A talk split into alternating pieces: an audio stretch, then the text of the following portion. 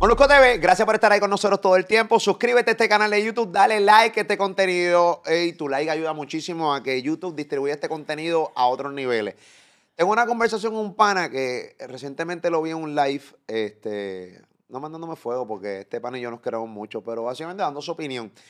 Y estos son los verdaderos panas, lo que independientemente si somos amigos sí o no, él dice lo que siente de corazón y lo expone. Pero hermano, si fulano opina eso, pues no, eso no es, porque es que este pana no dirige las opiniones de los demás. A mí me encanta esa cantera. Vamos a estar opinando eso más adelante. Estuvo bien sabroso. Estuvo bien sabroso. Lo quiero mucho, lo sigo, bueno, de su carrera antes de que yo lo conociera eh, personalmente, yo lo sigo. Y tú también lo sigues y obviamente sabes quién es. Es básicamente uno de los duros de PR. Aquí está con nosotros Tito el Bambino, puñeta. Qué bueno, qué bueno estar aquí, qué bueno eh, poder tener la, confianza de, como dices, de dar nuestra, nuestras diferentes opiniones sin llevarlo a lo personal, ¿verdad? Este, hoy día todo es tan frágil. Hoy día uno dice algo y rápido se, se, hace la grieta y de ahí sale un revolú y un caos. Entonces, qué bueno cuando podemos llamarnos hombres en todo el sentido de la palabra y poder tener el, el, respeto de dar la, la opinión, ¿verdad? Sincera, genuina sin que el otro se sienta lastimado y poder hablar y poder compartir. Eh, de, eso se trata la vida, esas relaciones. Eh, vamos a hablar en breve, porque esto fue un live que ocurrió en, la página de Los Duros con los Duros, donde tú tuviste la oportunidad de exponer tu punto en cuanto a la tiradera de Residente y Coscuyuela. Y entonces, pues, eh, esta entrevista iba a ser antes. Lo que pasa es que aquí en Puerto Rico ocurrió el huracán Fiona y no íbamos a entrar en, eso, en ese tipo de conversación. Yo creo que no además yo no, tampoco me sentía en el mood de, de, hablar. No, no, era necesario. En ese momento estábamos listos para hacerla y ya estábamos preparados para, reunirnos para darle este contenido a todos los fans de tu página y a todos los, fans de este servidor. Pero realmente entró lo que fue Fiona a Puerto Rico y hay cosas más importantes, ¿verdad?, que había que resolver y, y teníamos un país en caos.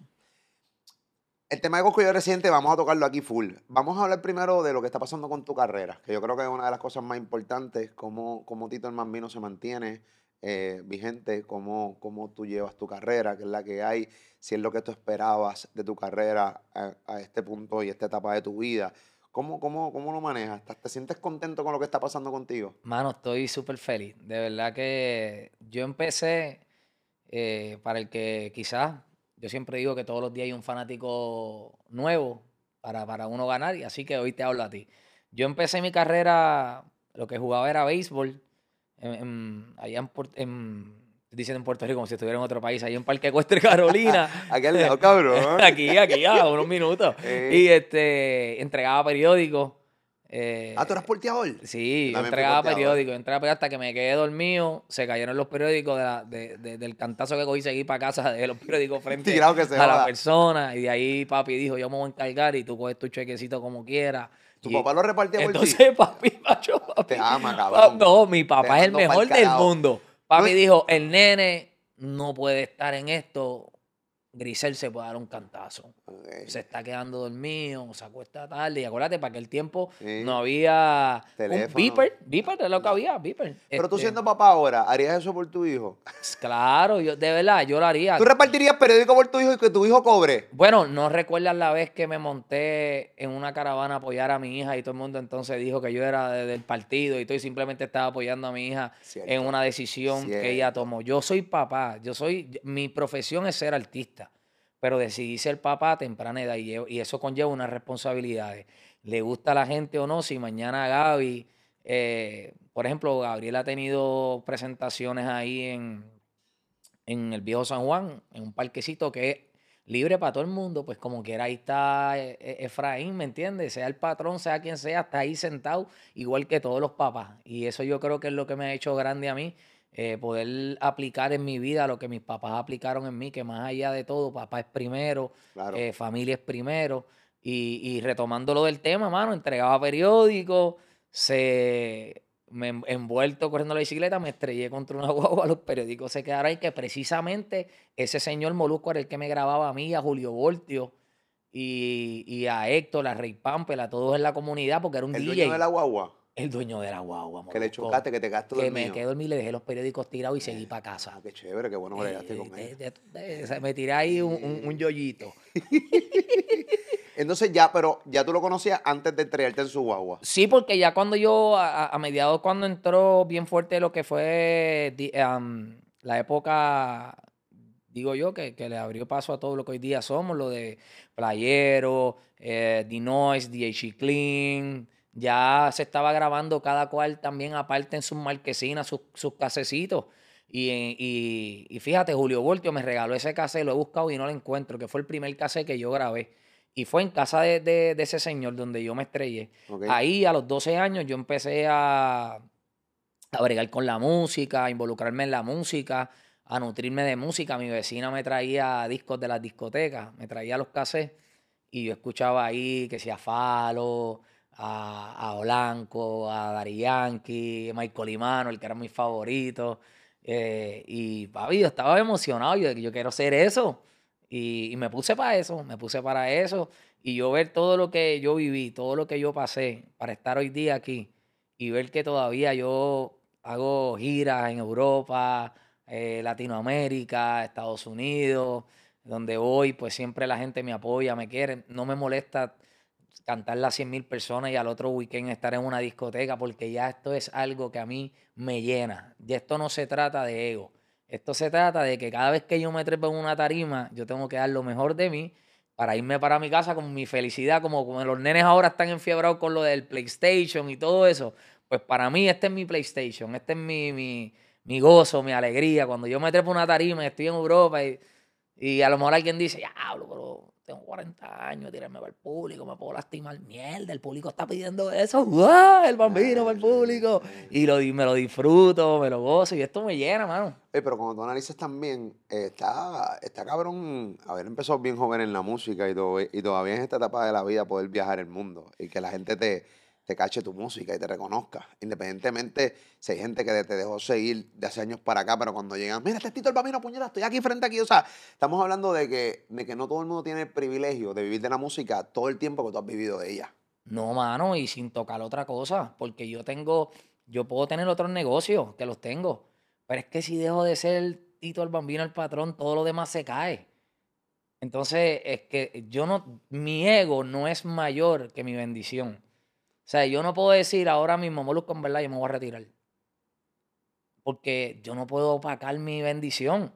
Sea, mi bendición es que yo salí de Parque Ecuestre, soy orgullosa ahí de Carolina, represento mi comunidad, mi, pueblo y represento mi país. Este, y yo pararme frente a 50 mil personas, 100 mil personas, y tú ver un demográfico de diferentes generaciones cantando canciones y yo dije, pero ¿dónde estaban estos chamaquitos cuando esto salió? Y los chamaquitos viviéndosela. Tú dices, si no es el de allá arriba, entonces no, no hubiera podido estar aquí, porque Moloco, tú mismo has visto pasar con la trayectoria de tu carrera.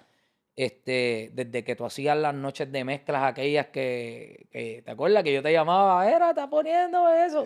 Cuando estabas en, la mega al principio, por las noches, tú sabes que hay muchos artistas de esa época que hoy día ni entrevistas dan. O sea, nosotros hemos hecho un trabajo que, nos ha costado como, como familia, como equipo, pero yo me siento satisfecho, mano, y me siento contento. Y cada vez que alguien triunfa de este país, yo me siento feliz porque es el, sigue el avance para mi carrera y para todos los compañeros. Hablas de retiro y dices que básicamente pues, no piensas para nada en retiro, pero tenemos los retiros de Wisin y Yandel, bueno, Wisin y Yandel como, como dúo y obviamente el retiro de Dari Yankee. Ahorita dijiste que tú escuchabas música de Daddy Yankee, Michael Emanuel, antes de tú empezar a cantar. Ya estabas practicando. Eh, quiero, que, quiero que trates de, de, digerirme o describirme qué sentiste cuando Daddy Yankee anunció su retiro y Wisin y Yandel también anunciaron su separación como dúo, porque tú lo sigues desde hace muchos años, de repente tú dices, anda para el carajo o sea, están empezando los míos a retirarse. Eh, aunque Mike Tower dice que Darían que no se va a retirar ni un carajo, eh, que eso él siempre va a estar haciendo música, seguramente se retira de los escenarios, pero ¿qué tú sentiste cuando...? Mira, si hay alguien que yo conozco muy bien, es a Raymond Ayala. Cuando yo tenía como 13, 14 años, me llevaron a Villa Kennedy y ese hombre salió de su apartamento y me atendió. con humildad, me atendió con respeto. Él no sabía quién yo iba a ser. Y, y lo he visto en diferentes facetas. Y puedo decir, ¿verdad? Sería un atrevimiento hablar por él, ¿verdad? Pero te podría decir que su ego tampoco es tan grande como para retirarse. Porque él sabe lo que él tiene y por quién lo tiene. Y otras personas que conozco muy bien, ¿sabes? Son Wisin y Yandel. ¿Sabes? Nosotros vamos a salir de aquí con los pies. ¿Sabes? Ya cuando nos entierren, ahí es que nos vamos a ir de aquí, mano. Esto, ¿sabes? Nosotros no cantamos por, por hobby, nosotros no cantamos por, por, por dinero, ni nada de eso. ¿Sabes? Hoy día que sí tenemos el dinero para sustentar nuestra familia y tenemos que protegerlo porque es el legado de nuestra familia en cuanto a economía, se puede referir, sí, perfecto, está bien. Tú también y todos los que tengan un trabajo, sí.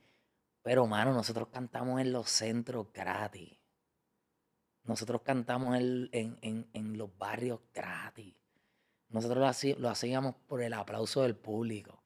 Y cuando tú tienes eso en tu corazón, tú tienes la gloria, tú tienes el respaldo del rey, ¿me entiendes? Y no hay dinero que pueda cambiar eso.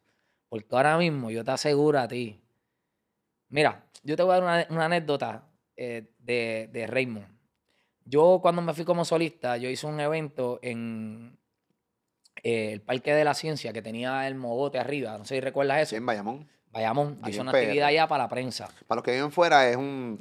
era un zoológico, ¿verdad? Una montaña, no, es un parque de ciencias. Un parque de ciencias. Que hicieron en una montaña, en un pueblo que se llama Bayamón, y había un mogote, o sea, hicieron unos edificios encima de una montaña, con un puente y toda la cabronería allá. Sí, está bien, bien, chévere. Era un lugar donde, para los que están afuera, como dijo Molusco, era un lugar donde todos los colegios de Puerto Rico y las escuelas públicas hacían gira para llevar a sus estudiantes allí. Pero arriba había un salón de actividades. Que la gran mayoría iba simplemente por no coger clases, pero nada. a mí sí me llegaban todos los días, yo iba. yo también, cabrón. La realidad es que este, ah. yo hice una actividad ahí para, para mi lanzamiento como solista y hice una fiesta. Y aquí tenía la, gasolina, pero, ¿sabes? 2004, pegá. Está hecho a 200 mil millas por hora. Pegá.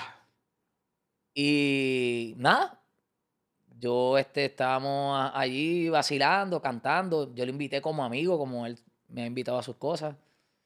Y antiguo el micrófono y rompí a cantar. Eh, en, el evento tuyo. En el evento mío, que con la gasolina pegada. con toda la gasolina, pero te... Cuando salió que yo se quería romper. Este, que te voy a hacer un chiste y te vas a morir de la risa ahora. Este, cantó, al otro día me llamó Nomar, mira, pero ¿por qué no podía hacer eso? Y Nomar, por favor, bye. Y le, Yankee, tu hermano, eh, que se calle. Pero para hacerte el cuento fue que la última vez que vi a Yankee, hace como dos navidades, me dijo, oye, papi, estaba sacando cuenta hace poco y tú me debes un parisito. Porque acuérdate, porque acuérdate que antes yo le cantaba a él, él me cantaba a mí y ah. siempre nos cantábamos, así era que hacíamos, manejábamos todos los shows. Y sí, bueno, ahora también de vez en cuando se maneja así también. Pues, este, pues hace como dos navidades atrás, eh, yo lo vi, estuvimos hablando un rato y me dijo, oye, Bambi, Tú sabes que yo tengo en cuenta ahí que yo creo que tú me dejas un parisito. ¿Cuál parisito fue ese? este, el del Parque de la Ciencia, cabrón, en 2004, cabrón.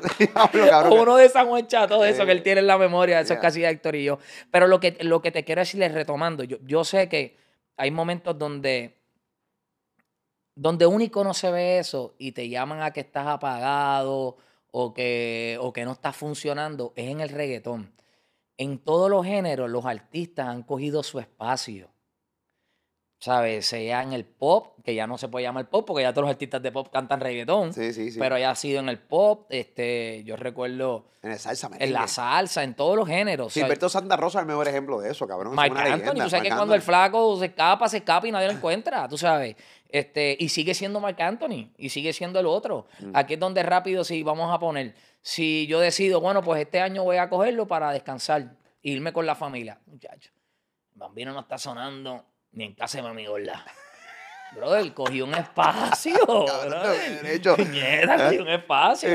Pues yo entiendo que los muchachos, en mi pensar, pues están cogiendo su espacio y para, como ellos saben cómo es PR y es el pueblo, ah. pues a lo mejor están diciendo, pues vamos a retirarnos. Pero yo siento que el ego no es tan grande como para, para desprender esa gracia. Eso, eso es bien cojonante porque entonces el problema que ha pasado con el reggaetón, con la música urbana hoy día, es que pasa eso. O sea, aquí hay artistas nuevos que hace dos semanas sacan una canción y ya la gente dice, ah, bueno, está pagado. Como, que está pagado, sacan una canción hace dos semanas. Ese es el problema de ahora. Eh, y esta, esta conversación yo la tuve con Elia White Lion, le he tenido con un par de productores. el famoso Rimi a los 15 minutos más que los remix, porque fíjate, los remix ya han bajado un poco. O sea, sí existen remix, pero antes era pa, pa, remix, remix, remix, remix.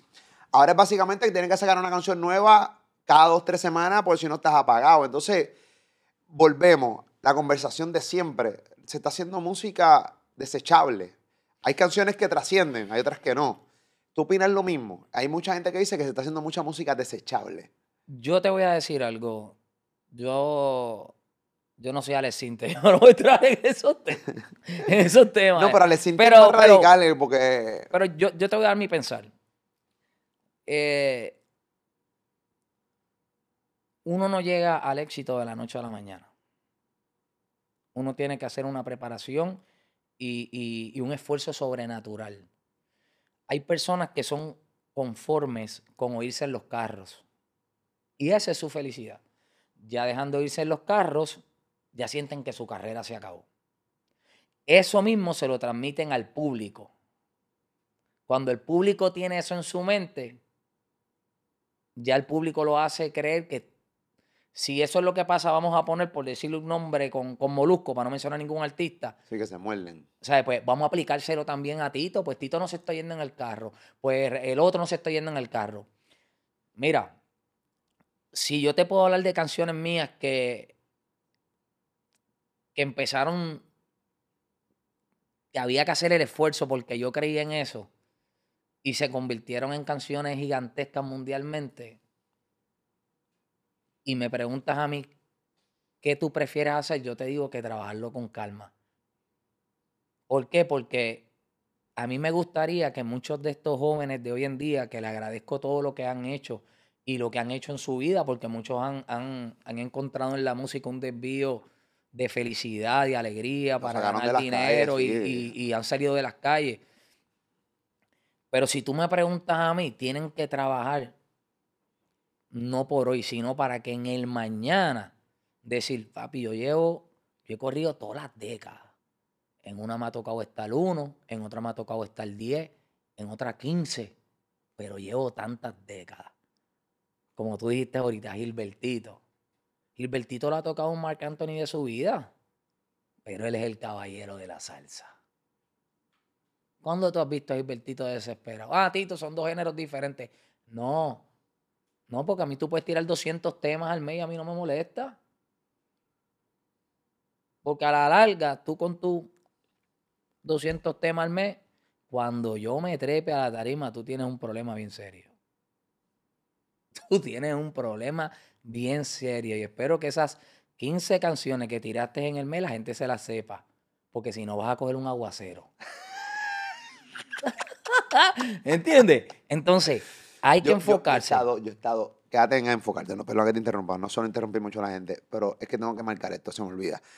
Yo he estado en party y en eventos grandes aquí en PR, donde tú te has ido, cabrón, con, con Wisin y con Yandel, te has ido un Wisin y Yandel versus Héctor y Tito. En aquel momento, tus éxitos con Tito y tus éxitos solo mm. es un macho. Pap, pap, pap. Y se van a la ganata. Y Wisin y Yandel tienen temas con cojones. Yo lo, y yo, yo estaba ahí, no es que no me lo han contado, yo estaba ahí. Anda para el carajo, dale, que voy para allá. Ellos se tiran una de ellos y tú tiras. Y, y es a la par. Así que, obviamente, avalando lo que dice, cuando tú te, si tú eres un chamaco nuevo y te vas a trepar antes de Tito el Bambino o después de Tito el Bambino, si no estás preparado, eh, viene, viene Fiona para encima de ti. Yo te diría que viene María. Categoría 5. Categoría 5, porque es que, tú sabes que yo, Morusco, yo amo lo que hago. Yo lo que hago, lo hago porque lo amo, no por llamar la atención. Y cuando sube el hombre a la tarima, sube Puerto Rico, sube Carolina, sube la calle 1. Y eso tiene que salir a matar. A mí no me digas que no, que aquí no hay margen de error, aquí es a matar. Y hasta que el público, no, no paro. Y te digo, no, puedo, no quiero mencionarte nombres porque es respeto, pero he estado con todo. Con todo. Tú me viste los otros días en el Choliseo cuando yo, Willy Randy me llevaron sorpresa. No, yo a mí no me involucre. Pero tú viste. Pero no, pero tú, tú viste. No, papi, sí, ese, es la, ese no es Tito, esa es la gracia. ¿Qué, recae sobre Tito? Cuando siente el boom de... O sea, yo que era caer. Mira, oye, yo, me sorprendí cuando, cuando Randy empezó a cantar Baila Morena porque no estaba en el rundown. Baila Morena. Y aquello se fue abajo y yo fui más loco todavía que Coyote me dijo, pero tú eres loco, Tito. Si aquí lo que hizo un chamaquito, le dije, Coyo, ¿qué podía pasar? Que no la cantaran. Y yo me fui entonces, yo dije, ah, este se fue retro, pues me voy más retro. Y me fui para el noventa y pico y tiré donde, donde están. Y ahí fue que se jodió más la cosa. ¿Dónde, dónde están? de cabrón. Mira, Molusco, yo creo que, como tú hablabas ahorita con, con el nene dándole el consejo, nos hemos caído, claro que sí, pero nos hemos levantado cada día con más fuerza. Y la seguridad es lo que yo quisiera que los jóvenes hoy en día pudieran lograr. La seguridad. Talento con inseguridad no es talento. Talento con seguridad es indestructible. No hay forma de perder. So, cuando yo voy para la tarima, yo voy como si fuera un chamaquito nuevo, pero reconociendo que soy Tito el Bambino el patrón. Y tengo que salir victorioso. Y me ha tocado. Una vez cuando me tocó empezar a abrir México, me bueno, gracias a Dios que no había redes sociales. Porque no me zumbaron con una silla porque no había. Me tocó cantar en un evento de rock. Nada para el carajo. Qué atrevido. Y a la tercera canción sentí la primera granada de arena aquí. ¿En serio? No, de corazón. ¿Pero por qué, pues, por qué aceptaste un, un evento de rock? Papi, porque te toca abrir es que tienes que abrir el mercado. pero por lo regular, los, fanáticos de rock, y más en aquella época que no había redes sociales, estamos hablando entonces de 2000 bajitos. No, estamos hablando. 90 y pico. Ya este, separados de Héctor, 2000, 2000, 2003, 2004. Sí, no había redes sociales. No habían redes sociales. Y los rockeros son rockeros y los reggaetoneros son reggaetoneros. Y ahí y se, los rockeros y reggaetoneros son fo, cabrón. hoy día, hoy día se ha visto un amor, pero antes no había amor. Antes rockero era rockero y para acá no brinque porque hay problemas. Aquí en Puerto Rico se hacía programa rockeros versus reggaetoneros, que los ponían ahí los rockeros, pam, pam, y, era, un debate. Y yo recuerdo que cuando yo había alguien grande, pero sumamente grande, eh, hijo de un dueño de un canal de México, y estaba al lado porque eh, mucha gente tenía la fe en la industria de que mi carrera iba a ser grande en México antes de que yo mismo la viera. Y, empezamos a apostar, a entrar por donde fuera, la realidad. Y cuando me pasó eso, yo vi a mis fans, mi club de fans de México, yo lo vi como que atribulado. Y yo iba por la tercera canción. Y yo dije, wow, voy a intentarlo una vez más. Y me tiré pues, del público para abajo, pan, a saludar a la, gente. A los que te tiraron arena. Todo no, área ahí, papi, ya cogí el segundo gancho. ¡Can! Y yo dije, mmm, la PR nos fuimos. Hecho, me trepé en la tarima, un par de movimientos. ¡Gracias, mi gente! Y cortaste el papi, cuando bajé, mi manager me dice, ¿qué hiciste? Este hombre vino especialmente a verte. Y yo le dije, dile que se trepe él y cante. Dile que se. Tú sabes que uno baja. Claro, papi, no. Ciego. Dile que se trepe él y cante, vámonos. La cuestión fue que yo dije, ¿y qué yo hago? Pasaron como dos meses. Estoy comiendo aquí en, en un restaurante en Puerto Rico. Y el legendario Ángelo Medina está comiendo con su familia y ve a mi hermana y le dice, ¿ese es Tito el Bambino? Y sí, ese muchacho está sonando mucho por ahí, para allá, para Latinoamérica. ¿Con quién ustedes tienen disquera o algo? No estamos en ese momento ahora negociando, acaba de separarse de Héctor. Me dijo, él va a ser grande en México habló con mi hermano unas cosas ahí para hacerte un cuento de corte. Cuando sube yo estaba comiendo, mira que para México. Y dije, ¿para dónde? ¿Para dónde? ¿Para dónde? Coño. Y me dijo, no, vamos a intentarlo. Con una careta de soldador. ¿eh? Mira, Molusco, me toque ir a México de nuevo. Cagao. No, pero oyete esto que te lo voy a poner más dura ahora. me toca ir a un evento de, de, EXA en el estadio de 100.000 personas. Y el día que me toca cantar, que era el día donde estaba el pop, los, los, hermanos, chequéate. Yo dije, bueno, estoy gano, vamos para encima. De la noche a la mañana, como que cancelaron esa participación y me dicen, al otro día te toca. Y yo, ah, no, pues está bien, ok, no hay problema. No, pero es que el problema es que al otro día el evento es de regional mexicano y de ay, ay, ay, ay, ay, ay, ay, ay, ay, son peores. Ay, ay, ay, ¿qué hago? Los mexicanos no jodan con, señores, no jodan con su música. Pues la cuestión es que el viejo bambino con la, los viejos tentáculos dice, pues está bien, no hay problema, pues yo me trepo con la banda de recodo. No hay problema, me trepo con la banda de recodo. Y el de la emisora, mira, que ya yo hablé con la banda de recodo para te No, no, es que el show que quiero es el de él. Y dije, ay, le dije a mi hermano, estos están puestos para mí entonces. Ellos quieren tirarme arena de nuevo. Y yo dije, no, papi, yo dije, esto es otro regulo más. Molusco, oramos, pum, pum. Le digo a los de la banda de recodo, mira, me voy a trepar solo porque no, dale, dale, dale, dale para adelante, hermano, dale para adelante aquello se vino abajo 100 mil personas bailando flow natural, bailando Kyle, el amor, mi cama huele a ti, con los gorros. Y yo dije, la arena no está aquí. ¡Coroné! Qué cosa cabrona. Hermano, ¿sabes? Decirle... Es el proceso, es el proceso. es el proceso. Eh, eh, eh, estás contando esta historia para que los chamacos no vean el proceso es largo, no es, corto, es largo. Yo te estoy contando esto para que ellos puedan entender y reflexionar que no se trata de tirar 20 canciones, sino una canción. Necesitamos una canción. Que decore las 20 al lado. Que te corra las 20. Claro. No necesitas el máster. Necesitas alguien que crea en ti y que haga que ese máster valga para que cuando esa persona recupere lo que invirtió en ti, algún día tú puedas tener ese máster que te dé dinero a ti. Pero está todo al revés. Y todos los que llevan la información la llevan desubicada. No, hazte dueño del máster, hazte dueño. Está bien, tengo 100 máster. Y los 100 máster no tienen ni 2.000 copias vendidas. ¿Cuánto valen los máster, Moluco? Mierda. Tengo, dos temas duros. Y Molusco me dijo que habló con la doña y que van a sacar un pote, invertirlo peso a peso para que tú crezcas. O, o, o fulano, o fulano, fulano. Arriesgate. Arriesgate. O sea que estamos hablando de que tú eres artista y como artista se la estás dando, se, se la estás dando a manejadores, por ejemplo. Pasa mucho en las redes sociales eh, que artistas le tiran a manejadores porque se quedaron con su máster. Pero entonces los fanáticos se trepan en la misma hora del artista. Ah, no, los fanáticos saben mucho. Ah, sí. Bueno, o sea, no saben un carajo los fanáticos. O sea, los fanáticos no saben nada. No tienen ni la mitad. Claro, fue Porque es que no son fanáticos. No son exactamente. No son fanáticos. pero no son fanáticos. Lo que pasa es que volvemos. Pero es que se montan en la hora del artista.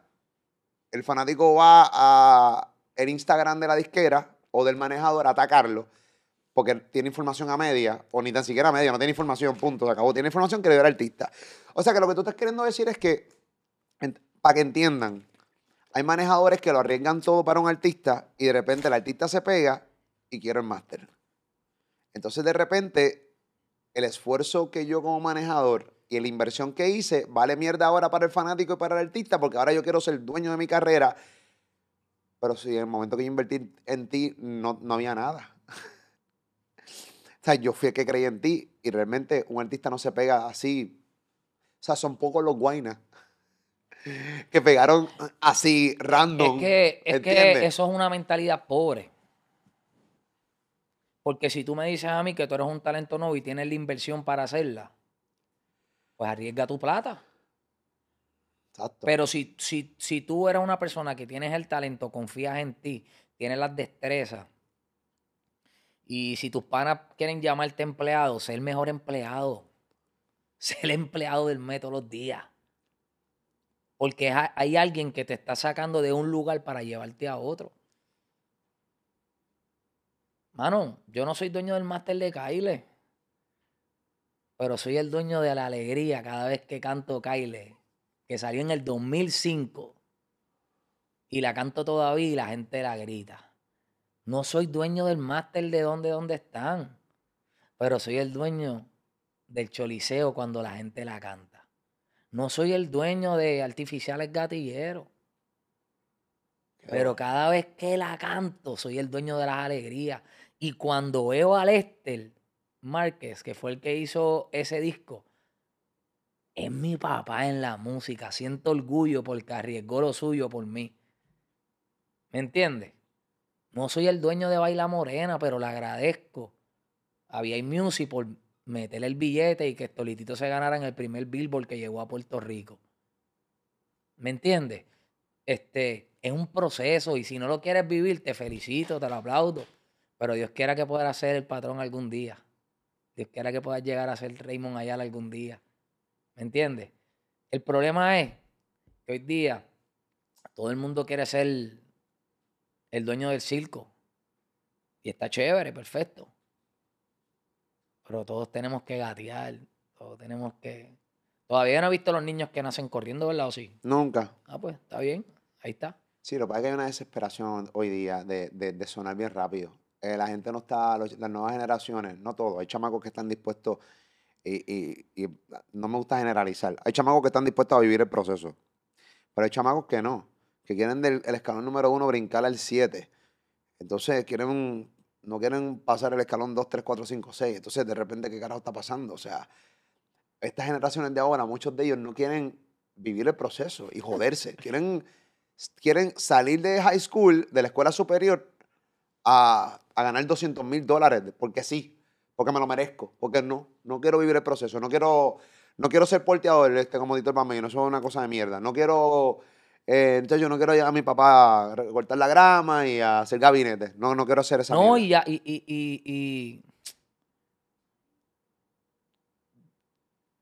ya hay que cambiar el lenguaje, mano, porque es que si, si el día que nosotros tengamos que partir,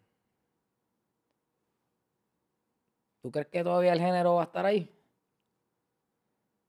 ¿Tú crees? No Yo pienso que si no todos ellos fueran Bad Bunny, todos ellos quieren ser Bad Bunny, pero no admiran la disciplina de Bad Bunny. No admiran el agradecimiento de Bad Bunny. No, no admiran la lealtad de Bad Bunny. Carajo, quiere ser él, imita lo que nadie ve. Sigue con Noah. Puede cantar en el choliseo, pero se va corriendo atender a la gente en la discoteca, vacilar, compartir con su pueblo.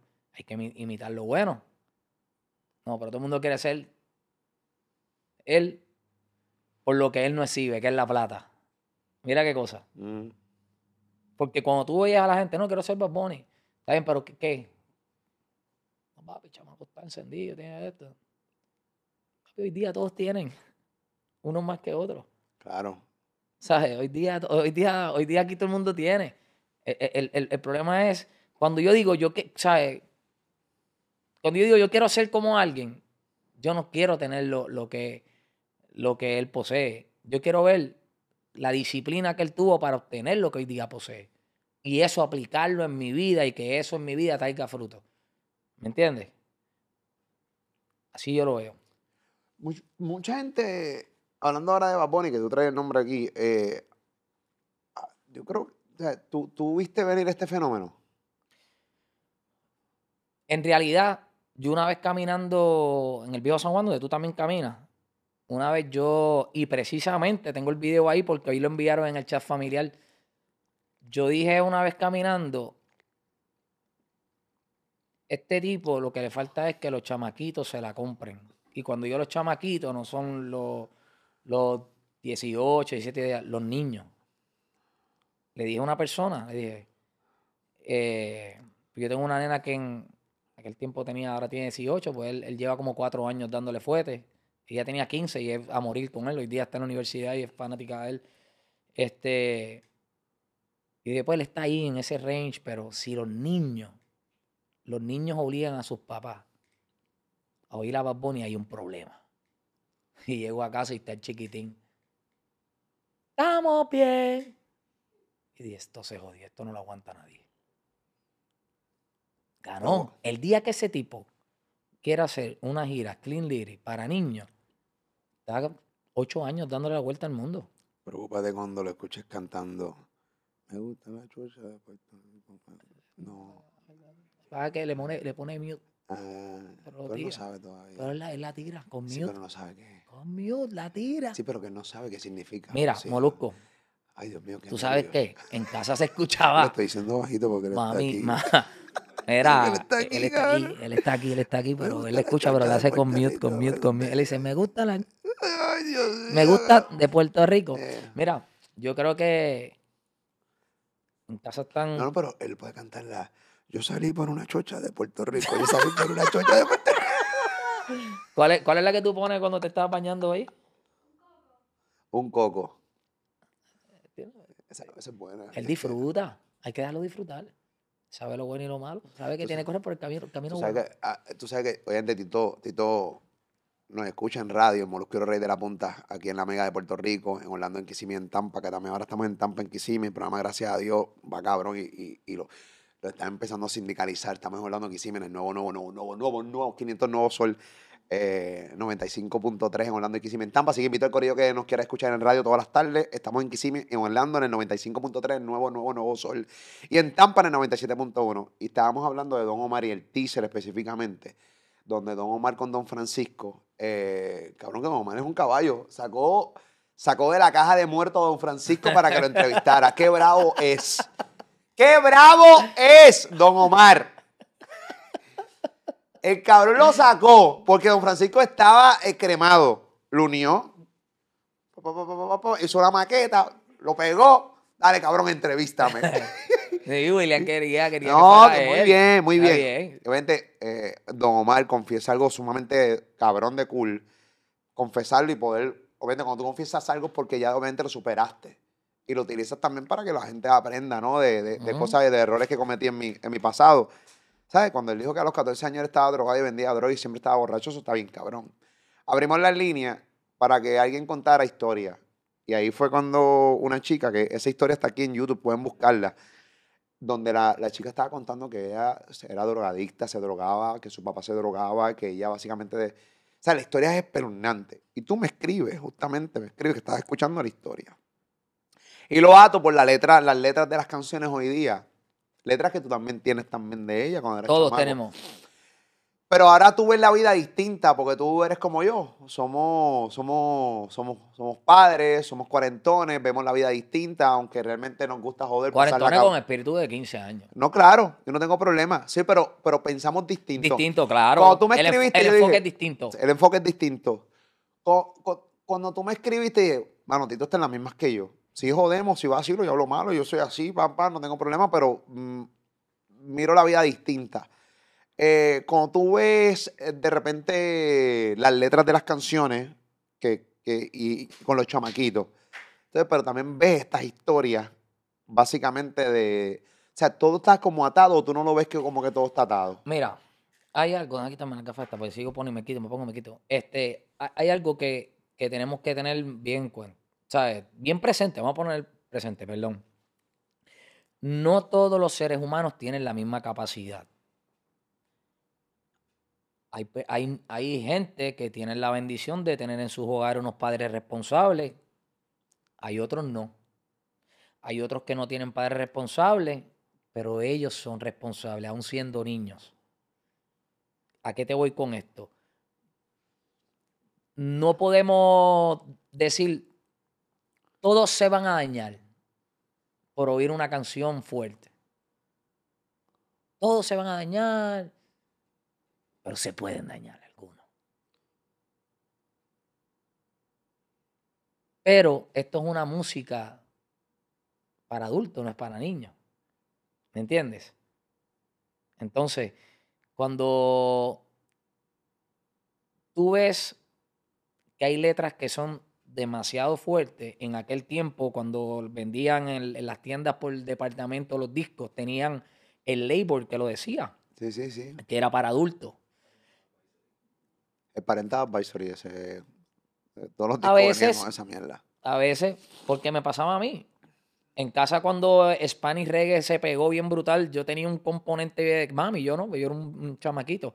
Y yo ponía la canción de Tito que pegó muchísimo, la de Yo vengo a destruir y nadie puede pararme. Señores. Señores. Y mami decía, quita eso, que eso es del diablo. Porque como decía que venía a destruir y nadie podía pararlo.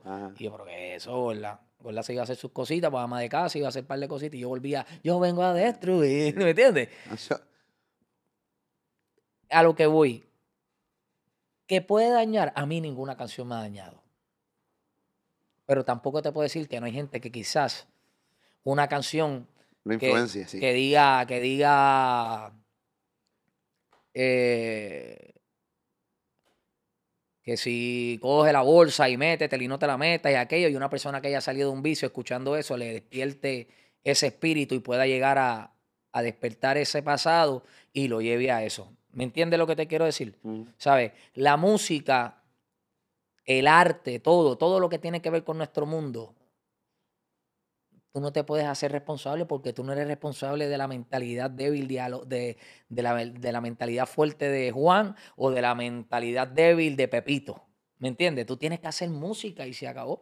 Con tu responsabilidad, tú haces música lo más limpia que puedas, pero con tu jocosidad. El otro quiere ser más explícito. Pero tú has limpiado muchísimo, porque te has dado, ¿sabes? Porque tu música de, de, los 90 no es la misma de, ahora. Lo que, lo que pasa es que yo ahora mismo, yo no me, yo no me veo fronteando de que soy un asesino porque no lo soy. Y eso se llama madurez. Eso sí, es mi combo te lió, ¿entiendes? mi cama huele a ti. Otras vivencias. Pero decirte ahora mismo, papi, en la, un chanteo, te voy a romper la cara donde te coja porque te voy al 32 tiros. No, y con ese peinado eso no Papi, no, no, acuérdate que el bambino es... Con tu look ahora no, con ese look tú sabes que yo lo hacía. Eso es lo peor. Cabrón, que tú tienes un look... De toda la vida de que eras modelito, el modelo asesino. Sí. Pero es el, e, es el personaje. Lo que pasa es que actualmente ese personaje. Pero tú eras el. Tú eras, todo el mundo lo dice. Que el que. Esa, tú eras el, tipo de, agua. Tú sabes, de tipo caliente eras tú, no eras Héctor. Pero fue un momento de mi vida. Un momento de cuando, mi vida. Cuando lo analizas, porque hay un video bien famoso por ahí que tú estabas en el programa de Carmen Jovet, tú hablando, sí, dos pantallas. Te crees el verdadero títere. Hasta la envidia de, policía. Ahora yo, como quiera, me gano, pero yo a veces le pido a mi mamá, como quiera, mami, dame para tener más en el bolsillo. Tú, te saliste de la escuela, eh, Tito. A mí en mi casa me lo daban todo, yo era el menor. Y a mí, si yo pedía una, una tenis de 200 pesos, pues ahí estaba mi mamá, ahí rápido, me las compraba rápido, sin, sin poder, me las compraba rápido. Lo que yo pedía de mi boca, ahí me lo tenía. Yo le digo a mi mamá, yo, pues, lamentablemente, esto tiene que guardar, porque mi mamá dice, mira, guarda como esto, porque esto guarda. Le digo, esto guarda, pues claro, esto guarda, porque esto tiene su esposa, y si no la guarda, si no guarda, pues como quiera, la mujer le gusta vestir bien, a él le gusta vestir bien. Yo lo gasto, yo no tengo a, quién rendirle. Pues yo, si me quedo para pues me acuesto en la misma cama que estoy llegando, porque yo ábreme el puerto, mami, pues me meto por ahí para adentro. ¿Qué es lo que no le gusta? El verdadero títere, full, papi, ¿qué es la que hay? Eh, yo, yo te miro, y te miro hoy, y yo me imagino tú mismo analizándote en ese momento. Me imagino que tú, tú, has analizado ese fucking video. Claro, lo que, lo, que pasa es, Molusco, que de lo que abunda en el corazón hablará la boca. Y en ese momento yo estaba viviendo. Eso. Eso. Se notaba. Y yo lo estaba viviendo. Y te la creía. Y yo no, no me la creí, me la viví, que fue diferente. Y perdí muchas cosas bonitas.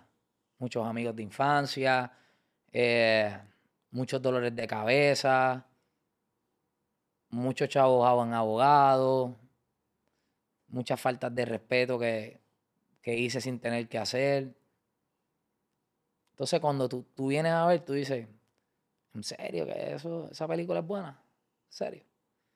Porque es que cuando tú te pones para brillar en ese mundo, te toca ser malo a la buena o a la mala. Pero en realidad, eso es brillar. Eso no es brillar. O sea, a mí, por lo menos no me molesta oír una canción de... No gusta mencionar artistas, de cualquier artista que esté fronteando de calle. Me la disfruto, me la bailo, abro una botellita de vino, me la veo. Pero yo lo que le aconsejo es que no se lo lleven al corazón. Porque todo lo que tú llevas a tu corazón te va a lastimar. Ese es mi pensar. Mi pensar es, La música tiene que ser como las películas. Tú vas al cine, están las películas de niños, están las películas románticas, están las de acción. Y tú escoges la que tú quieres ver. Y así yo veo la música. Yo no critico a ninguno de los muchachos. Yo creo que el que está haciendo la música y hace falta porque estos no están. Baby Rasty Gringo no están. Y ese, legado tiene que revivirse. Lo que pasa es que tú no te lo puedes llevar personal. Porque después, cuando tú estás solo, tú no duermes. Yo no dormía, yo me, vestía y abría el portón y cuando llegaba esto, vete para la discoteca tú. ¿Pero qué te pasa? Vete para la discoteca tú. No, tengo ansiedad, vete. O llegaba a la discoteca y me sentía en persa y me iba y esto él tenía que cantar solo. Esa es vida. Esa no es vida. Y, y nosotros, ¿verdad? Este, tristemente, pues, perdimos muchos amigos, hermanos, y eso no es saludable. ¿Cuál es la cabronada más grande que tú hiciste que te arrepientes bien, cabrón, cuando estabas, eh, eres chamaquito? Que tú dices, ya lo papi, yo me tiré esta con fulano. Eh, tú sabes, fui a esta discoteca, tiré esta. No, no, yo, yo por lo menos, o sea, yo no quiero, yo no quiero glorificar lo malo que hice, pero no, no, no estamos glorificando, estamos recordando. porque hoy día estás sentado aquí hablando distinto. Eh. realmente no, no, ¿sabes? Realmente el que conoce, el que conoce la, historia, ¿sabes? De una manera, ¿sabes? Que no, no era un chiste, ¿sabes? No, no era, no es llamar la atención porque yo no, yo no, yo por lo menos,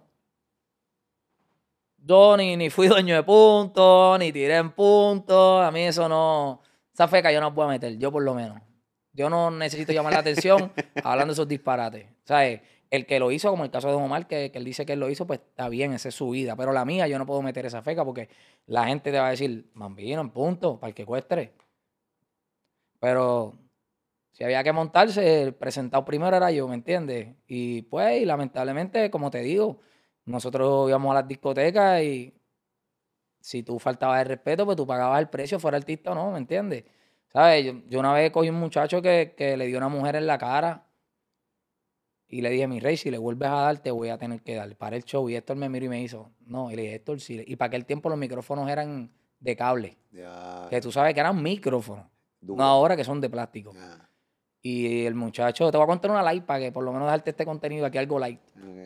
Este, o sea que esto es lo más light. Y le dije, mi rey, si le vuelves a dar, te voy a dar. Seguí cantando. Y el chamaco cogió y le dio un pescozón. Y yo cogí para el show, cogí el micrófono y le metí por aquí con el micrófono. Y cuando le metí con el micrófono, los 70 que andaban conmigo le metieron a él y a todo el que andaba con él. Wow.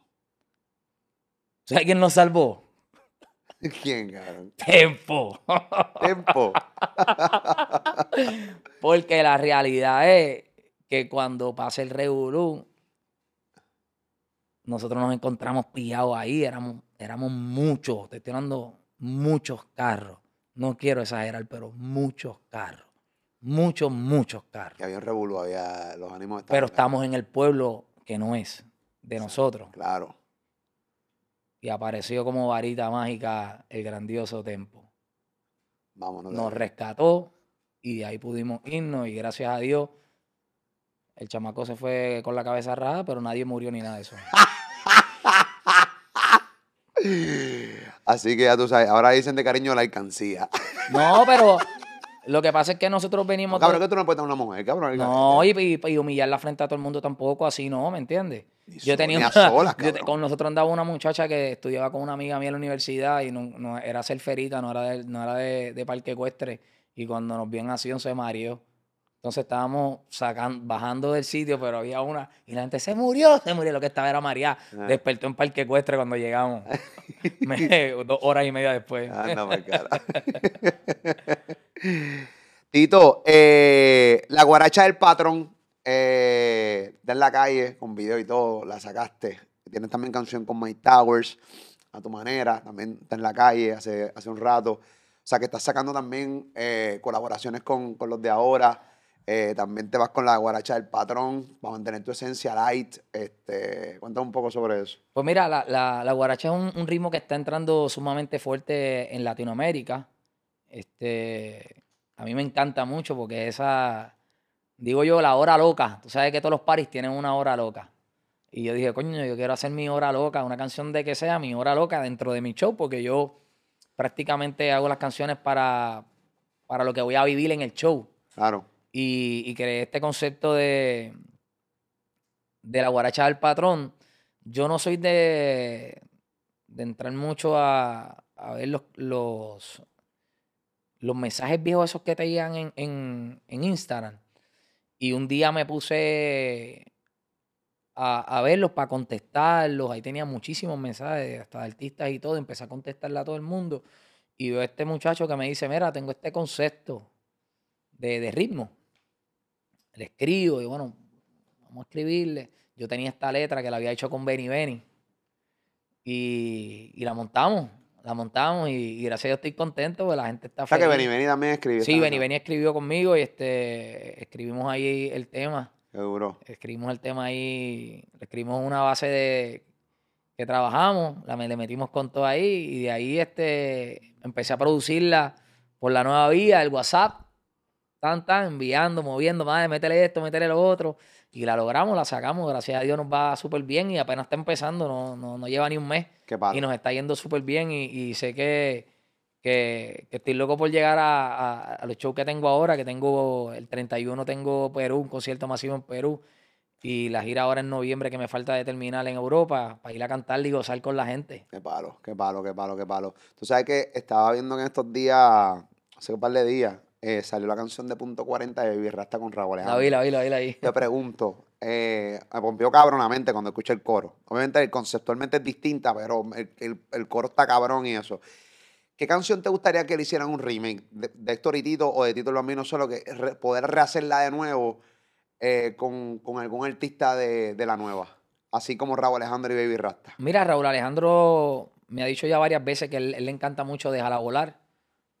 Que fue un tema que yo grabé para el disco de, de Looney Tunes, más Flow. Déjala volar. Que pronto, ese le encanta a Raúl Alejandro. Yo le dije, Raúl, cuando tú quieras, lo hacemos. Él le encanta muchísimo. Y, nada, este Ñengo, que, es el director de todas mis canciones calle, como yo digo, él, me las envía todas. Ñengo me, está loco que yo coja todos esos coros viejos y, los saquemos. Yo, como te digo, mi corazón está abierto para hacer con, la, con las nuevas generaciones todo lo que ellos quieran hacer, porque de esto se trata, de colaborar.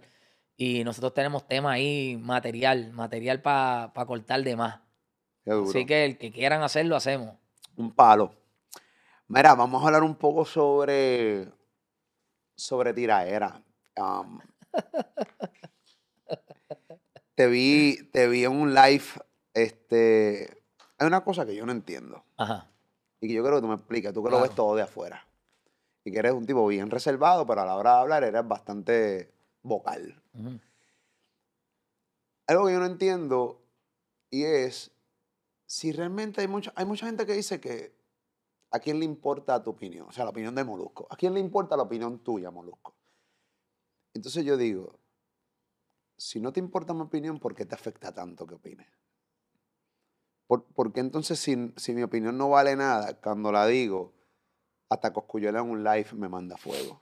¿Entiendes lo que te estoy diciendo? O sea, que mi opinión entonces... ¿Qué te incomoda mi opinión? No, no, exacto. No, no, no, no. Yo sé que mi opinión parece que pega. Y, yo no tengo problema, pero la tiradera de Residente y Coscuyuela trajo más problemas eh, entre personas de, que hacen podcast, entre páginas de podcast, entre artistas, que los mismos Residente y Coscuyuela. Porque Residente y Coscuyuela al final del día se tiraron una vez, se desaparecieron. Y nosotros seguíamos peleando entre nosotros. Entonces yo decía, pero ven acá. Vamos a empezar con que esta tiradera no fue ni la mitad de, lo, que nosotros pensábamos que iba a ser. Te, doy mi pensar rápido. No rompe, pues claro, sí. Mira, ¿Tú sabes quién jodió la tirada de Coscuyuela y Residente? ¿Quién?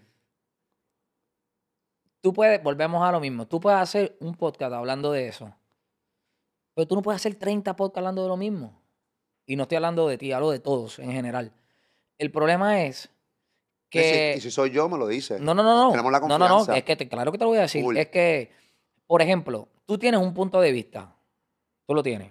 No vamos a entrar en profundo de lo que queremos hablar, que sé de lo que, quieras hablar. Pero para mi pensar, la tiraera la jodió todos los que empezaron a hacer podcast. ¿Por qué? Porque desviaron la atención de la guerra. Ese es mi pensar.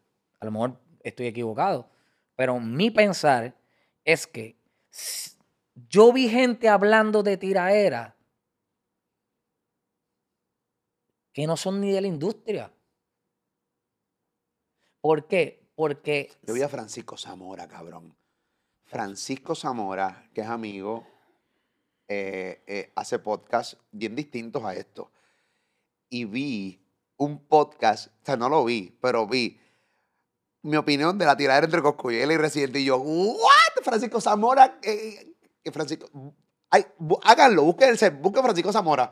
Él entrevista a actrices legendarias puertorriqueñas, eh, habla de moda, habla de todo. Habla, también me ha entrevistado a mí, un gran entrevistador, Francisco Zamora. Pero cabrón, cuando yo vi que yo dije, anda, esto se jodió. Entonces, ¿qué pasa? tenemos, tenemos los que vivimos de, de, de esto, tenemos que controlar las emociones. Las emociones traicionan todo. Las emociones, eso es como, vamos a poner, cuando nos hablamos para hacer la entrevista, lo primero que hablamos fue que no podía ser en el momento de la guerra. ¿Por qué? Porque no, no era fácil hacerlo. ¿no? ¿Sabes? Era fácil entrar en el juego, pero no iba a ser algo nuevo. Entonces, uno tiene que aprender a ser exclusivo. ¿Sabes? Por ejemplo, si tú en tu equipo de trabajo que tú, en el caso tuyo, tú tienes tu concepto de esto, tu concepto con los muchachos allá del palabreo, más tú tienes la emisora. So, tú tienes que estar hablando lo que está en la emisora. Pero en el podcast tú puedes decir, mano, pues vamos a cogerlo y pasar el palabreo y para mañana le esta el día. Por mi consejo para ti, ¿verdad? Claro. ¿Por qué? Porque si no, joden la guerra. Yo fui uno de los que dije, ya que para la guerra ya no hace bien porque se lo van a llevar a lo personal.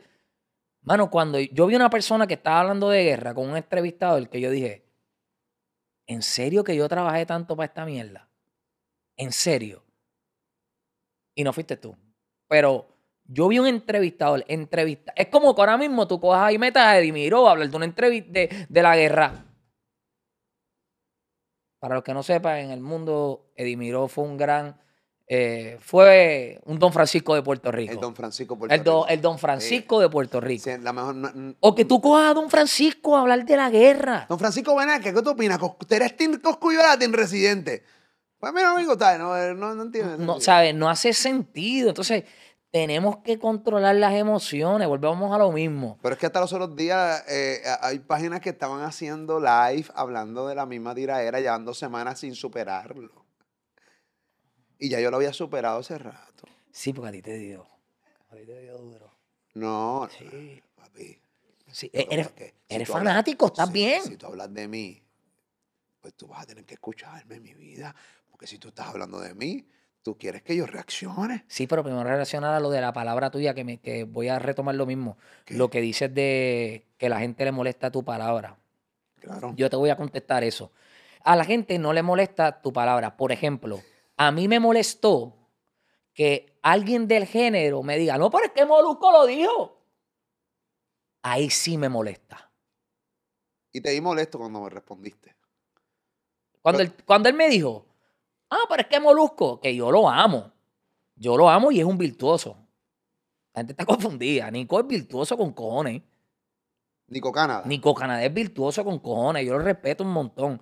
Y el género, él ha hecho mucho por el género. ¿Sabes?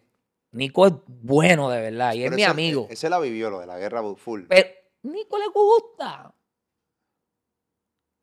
Cuando Nico me dice, no, pero Tito, molusco. Dije, no, la, falta de respeto es esta carajo, yo dije en mi mente. Porque yo digo, es como que usen al revés. No porque Tito dijo. Sí, Tito puede decir lo que quiera, pero es esto. Porque mucha gente trató de, trató de desviar lo que yo dije y dijo, ah, pero es que Tito se fue en términos calle y, no, y esto no tiene que ver en la música. No, no, no, no, no, no. En lo que yo dije, yo me muero diciendo lo que yo dije, Molusco. Y es que en ninguna entrevista, en ninguna guerra, en nada se puede meter a los hijos, ni a las mujeres. Ese es mi crecimiento. Esa es mi ideología. En las guerras de los países, actualmente y anteriormente, siempre han existido reglas. En las peleas hay reglas. En todos lados hay guerra. O coge un gallo de pelea y ponle bota a uno y a otro no le pongas bota. A ver. Tienen que haber reglas. Porque si no hay reglas, se va a lo personal. Entonces, cuando se va a lo personal, trae desgracia. Entonces, todos los que estábamos celebrando, eh, ganó Calle 13, ganó el otro, ganó el otro. Si hay una desgracia aquí en Puerto Rico y muere un artista, ahí se va a parar todo el mundo a decir, lo dije, eran unos locos con chavo. Mira lo que, mira lo que hacen esos, esos nuevos ricos, porque así es que hablan. Porque no te creas que a la gente le gusta donde tú estás parado y donde yo estoy parado todavía. Ver al bambino con el mismo look del 2000 y haciendo plata y cantando por todos lados. Le encojona a la gente, Molusco. Le encojona a la gente. Le encojona a la gente de Carolina y yo soy de Carolina. Le encojona a la gente de Parque Cuestre y yo soy de Parque Cuestre. No a todos, pero siempre hay alguien.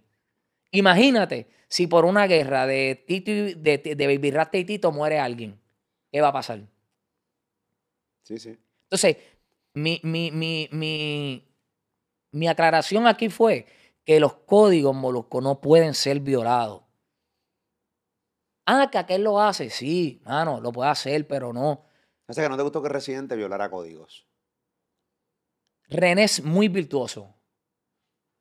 René es un monstruo acomodando palabras. Él podía hacer algo que no tuviera que entrar en eso. Pero te voy a decir algo.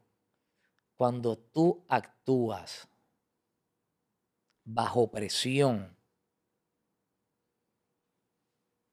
tú puedes ser Einstein y vas a cometer un error. Porque el ánimo hay que controlarlo. Y tienes al que inventó el bullying, liricalmente hablando. Coscu. Coscu. Yo tenía, yo, no hablo, al sol de yo no hablo con Coscu. Y yo tengo gente que me dice, ah, pero papi, dile que apague ya el teléfono. De papi, pues tú no sigues a Coscu, tú no sabes quién es Coscu Yola. No lo conoces.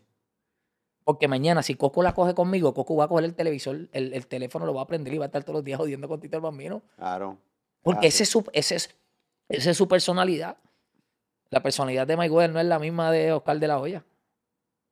La de Tito Trinidad no es la misma de Miguel Cotto. Tú no puedes correr en, en esa presión.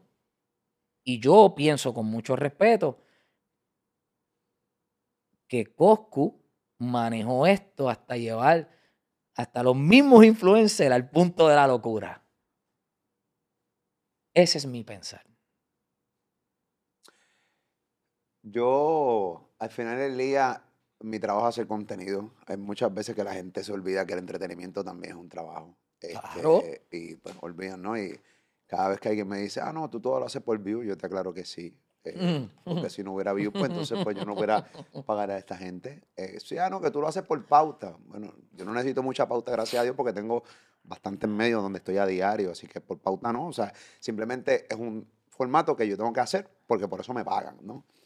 Eh, pero a mí me da mucha gracia que de repente mucha gente dentro del género, yo no me considero alguien del género, yo me considero un comunicador que habla de cosas del género, no de todo porque yo también puedo hablar de política, puedo hablar de lo que pasa con Huracán Fiona, puedo entrevistar lo que pasa con Luma en Puerto Rico. Yo puedo hablar de todo y si no lo sé, siento a alguien que sepa y puedo cambiar palabras con la persona. Eh, muchas gracias de repente ver a Coscuyuela, que es un live, diciéndome el ambebicho para abajo y que, ah, que yo no sé tiradera, que carajo este cabrón hace, ta, ta, ta, ta, ta. Entonces yo lo miro y solamente riendo, yo riendo en mi casa.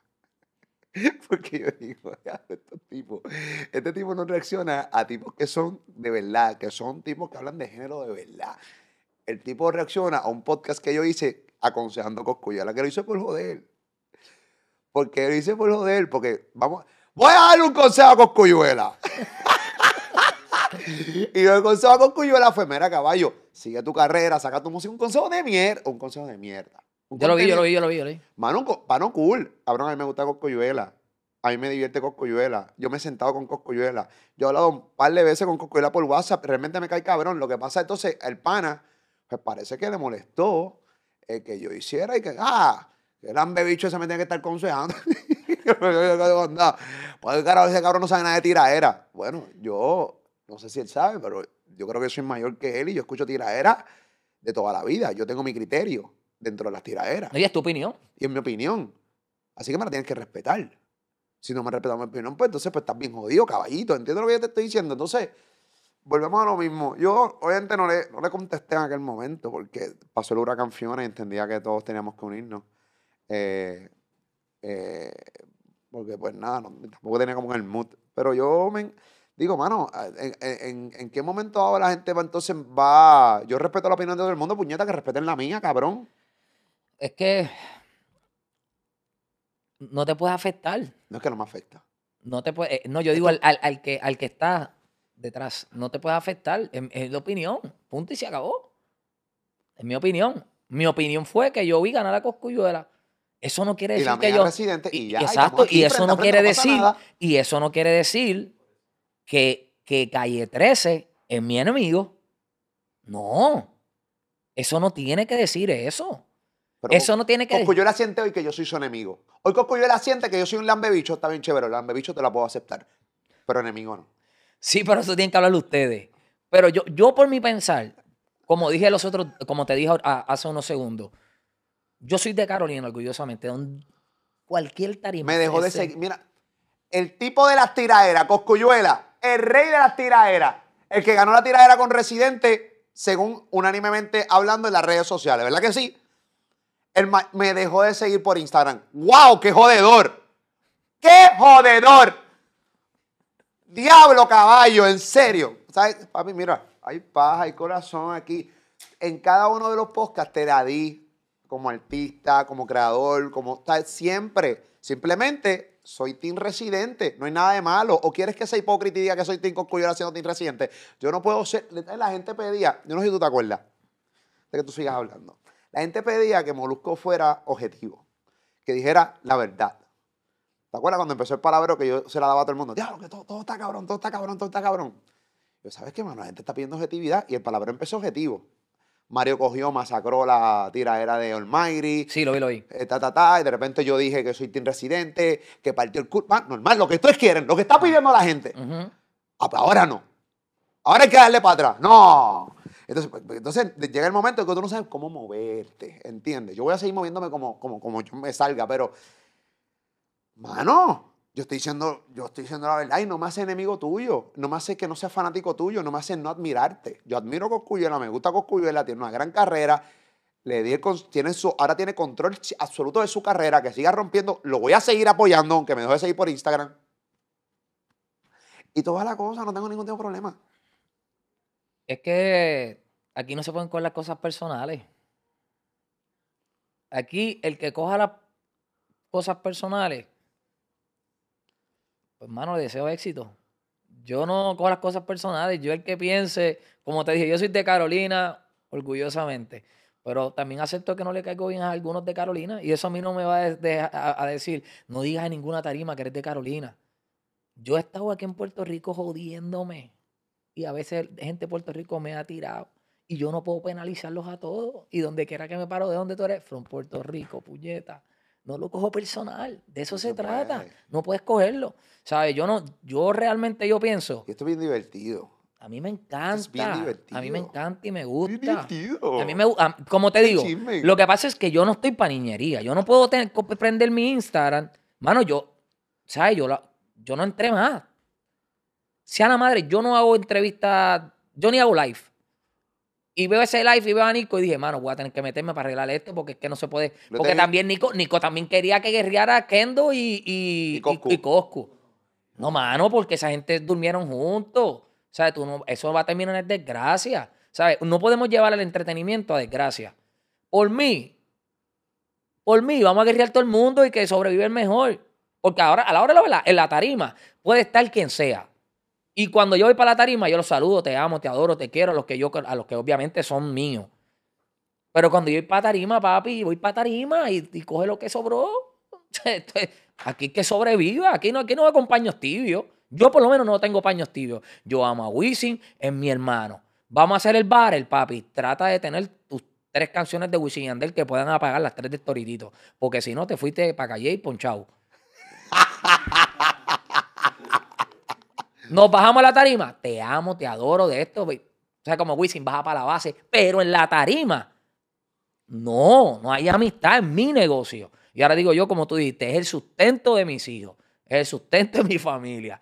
Te metes para acá, te ahorca. Pero no lo cojo personal. Bajo para la tarima, ya.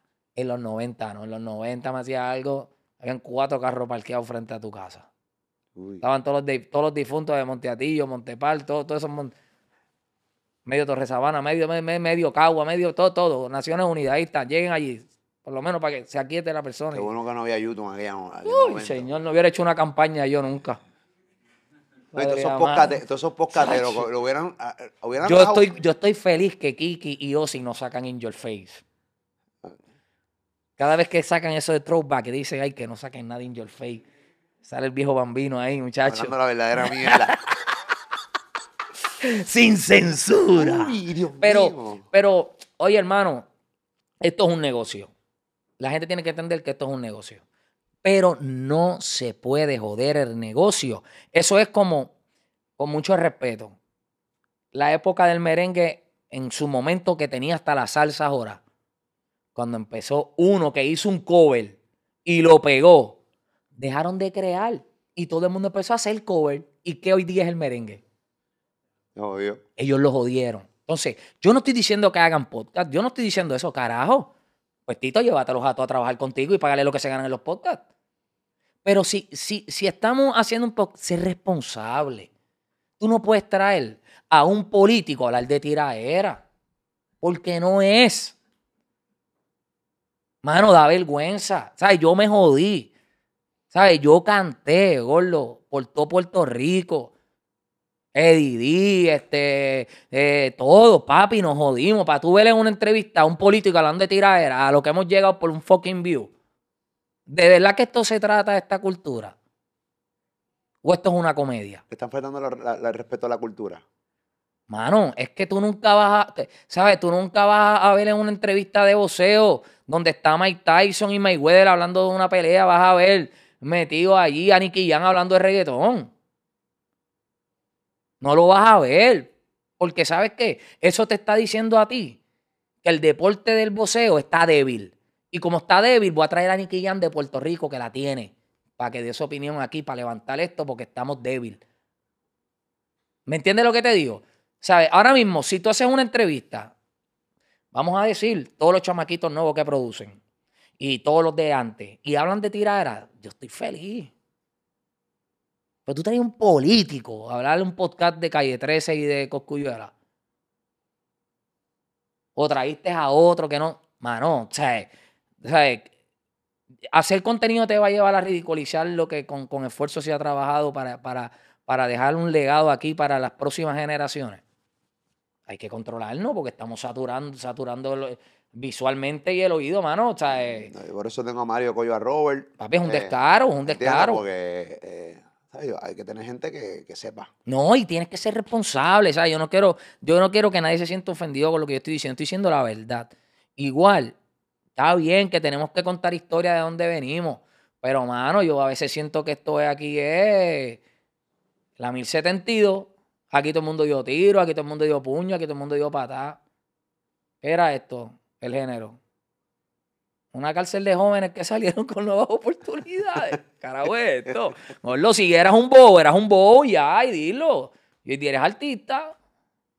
Mucha gente fakeando en cámara.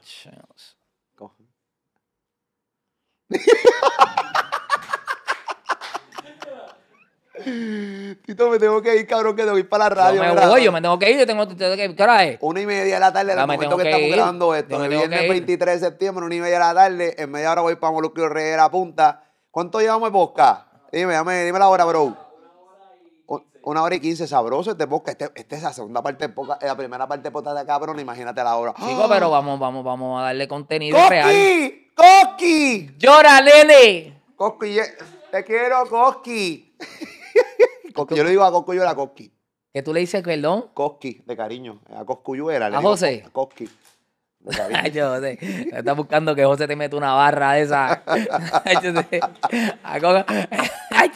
déjalo quieto. Mira, que te mete una barra de esa. que Oye, gordo que va derretido, caliente. gordo derretido, cabrón. ¿Qué es eso? Nacho, no, es un No, monstruo, es un no, monstruo. Oye, ¿sabes qué? Aquí todo el mundo la tiene. Aquí todo el mundo la tiene. Hay que, hay que disfrutar del deporte de la música. Y ya. Y, y, mano, de verdad disfrutar porque hemos trabajado duro para esto. Claro. ¿sabes? Esa es la que hay. Y la realidad del caso es que un tipo como tú, realmente hay que escucharlo porque tú has estado desde el principio. Y la realidad del caso es que tú sabes la que hay. Tú No, yo la- quiero que todo el mundo tenga éxito. Te lo juro. ¿Sabes por qué si todo el mundo tiene éxito? Tito el Bambino no se muere. That's it. Si todos tienen éxito, yo no me muero. Porque cada vez que hablan de reggaetón, tienen que hablar de mí. That's it. ¿Cómo te sientes viendo a tu hija en Trap House comentando de reggaetón? Contento. ¿Te gusta? Yo quisiera que fuera un poquito más. Me tiran los contenidos reales, pero. Eso con calma, no, bien con calma. Y lo que pasa es que ella. eh, ¿Tú sabes qué es lo que pasa? Que Yo lo escucho defendiéndote. yo me siento feliz porque mis hijos son ellos. Yo le puedo decir lo que sea, ellos van a ser ellos. Y ellos están preparados para eso. Por eso es que ella está teniendo éxito. Porque ella está siendo ella. Qué bueno. Porque a veces yo quiero, mira, dile esto, lo que tiene que decirle. Pero ella, ella está hablando por ella. Y eso es bien importante, darle la oportunidad a los hijos que sean ellos. Porque a veces cuando los llevamos a ser nosotros cometemos el error. Y ella me siento feliz porque ella está siendo ella, ella se, se desenvuelve como ella, le gusta, se entretiene, se lo vive. Me siento feliz. Qué bueno. Y el chiquito en su mundo también está en su vuelta. Están, están todos bien, gracias a Dios. Hay que, hay que dejarlo. Lo importante es que lleve la información correcta. Y la has cogido aparte. Mira, aquí te guayaste un poco, mi amor. Fíjate, donde... O, o- o- o está bien. Mano, yo te voy a decir la verdad. Porque no le he visto si- todos los contenidos. yo, no yo te voy a decir la verdad. Si yo la he regañado por algo que ella haya hecho mal, te estaría mintiendo. Porque me siento bien orgulloso porque, aparte que no es porque sea mi hija, pero desde niña se preparó. O sea, ella desde niña eh, le ha gustado todo esto, este mundo de, que vio en su papá y, se preparó, estudió. No, no estaba hablando con ninguna loca. Eh, nunca he tenido que regañarla. Nunca. Nunca. Porque siempre ha hablado con respeto, trata a los demás con respeto.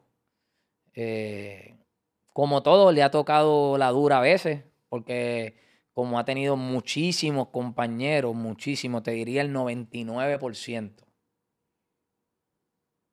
que le ha dicho, sobrina, estamos aquí, yo no sabía que tú eras hija de fulano, o los nuevos van y le dicen, tú eres hija de fulano, chacho, es un legendario, y, y se lo disfruta. Le ha tocado también gente quizás este hija de ti, de otro, pero yo le digo, ahí es que eres más fuerte, Ujú. ahí es que, ahí es que eres más dura, porque yo le digo a mis hijos, oye, te va a tocar el momento de que te abran a veces las puertas porque eres mi hijo o mi hija, y te va a tocar la dura también, porque como no eres un billete de 100 para caerle bien a todo el mundo. Pero de verdad, se la está comiendo y le agradezco a los muchachos que le dieron la oportunidad para que ella pudiera desenvolverse con ellos ahí. Saludos al corillo de Trap House, que están medio molestos conmigo. También. Ay, chico. Coño, loco, tú estás como Storitito en el 97, que guerrearon con todo el género. Chico, lo que pasa es que ellos me dijeron que no hablara de esto, pero yo creo, voy a sacar este momento para cortarle esta pendeja, porque es que está cabrón. ca- Aprovechar y, y limpiar esto, estos corazones. Desahógate, desahógate conmigo. Acuérdate que yo soy en el género como cinta azul. Tito, a mí no te ve.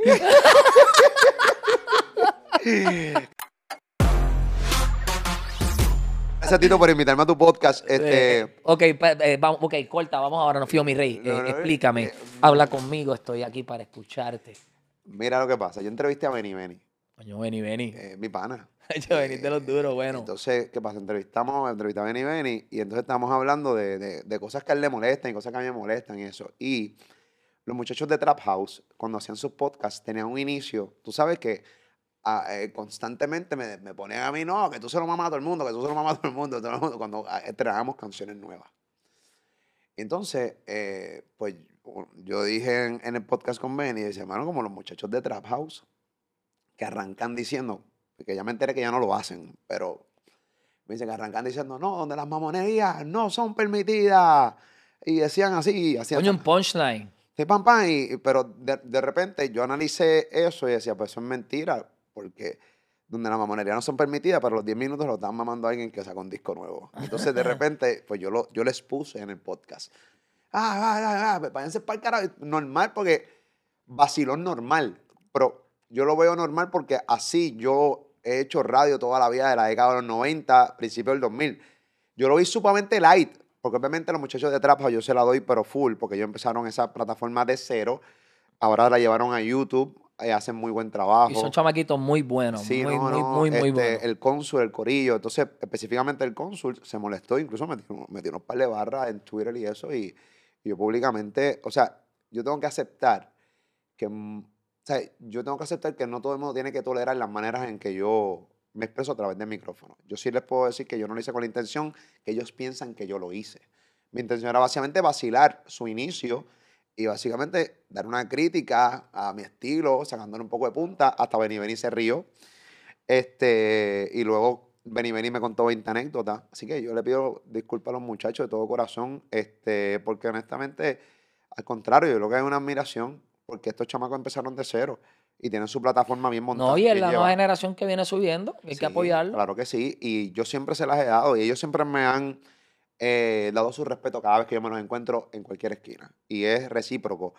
Eh, obviamente, pues el cónsul intenté comunicarme con él, no me cogió el teléfono. Eh, así que nada, yo lo hago públicamente en este momento aquí. Yo, alguien que conozca el cónsul, que se lo envíe a los muchachos. Fócame la cámara aquí. la semana que viene, conmigo, ven y desahogate. Estoy para escucharte. Continúa. Déjame ver si alguien más que no, desahógate, estoy aquí. conmigo, haya molestado. No, mano, en verdad. Y yo, el que conoce, tú conoces al Molusco del 2000. El que se metía en los verdaderos problemas. El que Coscuyola se metió a SBS a una vez que me quería dar. El que Darían que me mandó fuego. El que Tempo se metió al estudio a arrancarme la cabeza.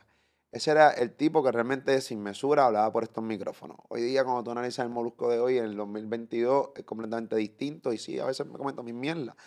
Pero porque sí, porque soy así, pero, pero en esta intención, en esta ocasión, yo no lo hice con esa intención. Y no tengo problema en decirlo públicamente a los muchachos de Trap House. Me abrazo y, y mis disculpas si se molestaron y se ofendieron. No les prometo que no vaya a ocurrir más adelante, porque yo soy así medio eh, pero pero no lo hice con esa intención. Me abrazo y sigan rompiendo la fucking madre. Nos despedimos después de estas hermosas palabras. Será hasta la próxima. Tito, te quiero este cabrón. Dale, hermano, estamos ahí. Óyeme, mi consejo para cerrar es a los chamacos nuevos, brother. Canten lo que ustedes quieran. Vívansela, pero no se la lleven al alma, brother. Aquí esto es un negocio bien bonito, un negocio que se ha trabajado duro. De consejo para mí, puedes sustentar a tu familia. Tu carrera puede durar muchos años. Mira, a mí empecé a los 12 años. Estoy aquí. Me siento que tengo 15. Tengo 40 años felizmente. Este, viajo el mundo, gracias a Dios, gracias a ustedes. Y he tenido mis caídas, mis tropiezos, me he levantado, pero lo más importante es que las ganas de seguir conquistando están en mi corazón y mi alma. Así que les quiero dejar eso en su mente. Hagan con la música lo que ustedes quieran hacer, creen. Si quieres hablar que eres el ganter más duro de Puerto Rico, hazlo, de Chile, de Ecuador, de donde sea, hazlo, pero no te lo lleves al alma para que no lastime tu corazón. Respeto el patrón. Tito el Bambino, puñeta, déjala que hay. ¡Pocotón! ¡Pocotón! No, y, yo, y yo, y yo sigo el platito, yo te apoyo desde cabrón, desde cero. Eh, y cuando me separé, le metiste todo el que a mis temas. Y le metí todo el que a tus temas, y le, te metí a ti en la mega por las noches cuando yo estaba, los fines de semana, y toda la pendejada, ¿sabes? Tito, Tito, yo lo llevo desde, papi, porque a ti te dieron duro cuando te separaste de Héctor. Sí, sí, porque y a mí me encabronaba porque no te estaban dando el break. Porque estaba, estaba, era el proceso, mira Diablo, este podcast no quiere acabar, Molusco. no quiere parar. Cabrón, que pero es que no quiere parar. Ah, decirle esto para despedirme, esto me lo quiere parar. Es el proceso. Yo creo que a veces nosotros le pedimos a Dios éxito, vamos a poner. Pero para tener éxito, necesitas prepararte. Y yo necesitaba pasar todo eso para recibir lo que le pedí a Dios. O sea, la gente dice, quiero tener éxito, y empiezan a llegar bombardeos de problemas. Y dicen, si a la madre, yo lo que pedí fue éxito, no problema. No, papi, es que el problema es parte del éxito. Porque si no superas el problema, no puedes tener el éxito. ¿Me entiendes? Y eso es lo que la gente tiene que entender. Yo pedí éxito. Y qué cosa más bella de tú decir, soy exitoso en el mundo y en mi país, que no lo puede decir todo el mundo. Exacto. Pero para ser exitoso en mi país tenía que pasar la prueba. That's it. La pasamos, viramos, conquistamos y ya. Y hoy día, gracias a Dios, el gordo está en su, en su vida espiritual. Y yo sigo en las tarimas cantándole al mundo, disfrutando. Él en su concepto está muy bien y yo en el mío estoy muy bien. Somos hermanos, somos amigos. ¿Qué más podemos pedirle a la vida? Cada cual en su proceso se hizo grande. El proceso no es debilidad, no, no, hay que cortarse, familia. Ese, esa, esa, opción que te meten de que tienes que quitarte la vida, de que tienes que, que salirte corriendo, no. Aprende que el proceso es el camino hacia el éxito. Los dejo porque si no esto termina el jueves que viene. Gracias. Moluco TV, lo quiero, cabrón, hablamos.